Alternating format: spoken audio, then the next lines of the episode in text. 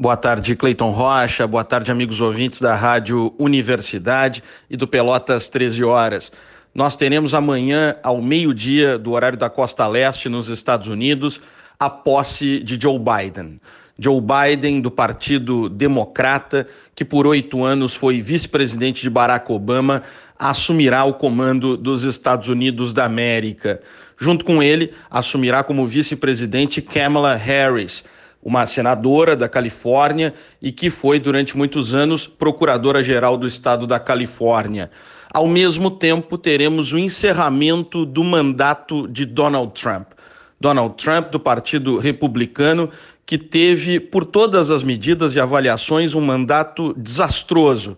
Desde o primeiro momento, afastou os Estados Unidos dos regimes internacionais, das organizações internacionais, Exemplos não faltam. Ele tirou os Estados Unidos dos acordos de Paris em relação às mudanças climáticas. No último ano, ameaçou e acabou retirando os Estados Unidos da Organização Mundial de Saúde.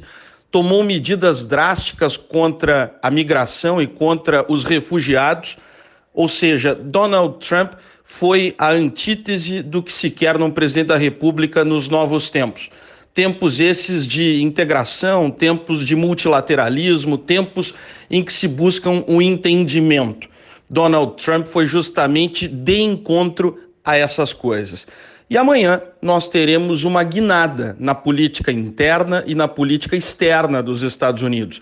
E eu diria que também na economia. São tempos novos para os Estados Unidos, esses que se iniciarão amanhã ao meio-dia da costa leste nós teremos com certeza já no primeiro dia de Joe Biden mudanças marcantes, anúncios que tomarão as manchetes do mundo todo.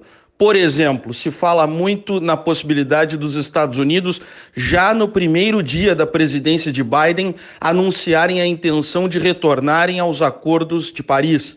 Também de retornarem à Organização Mundial de Saúde e da reversão de uma série dessas medidas isolacionistas e egoístas de Donald Trump.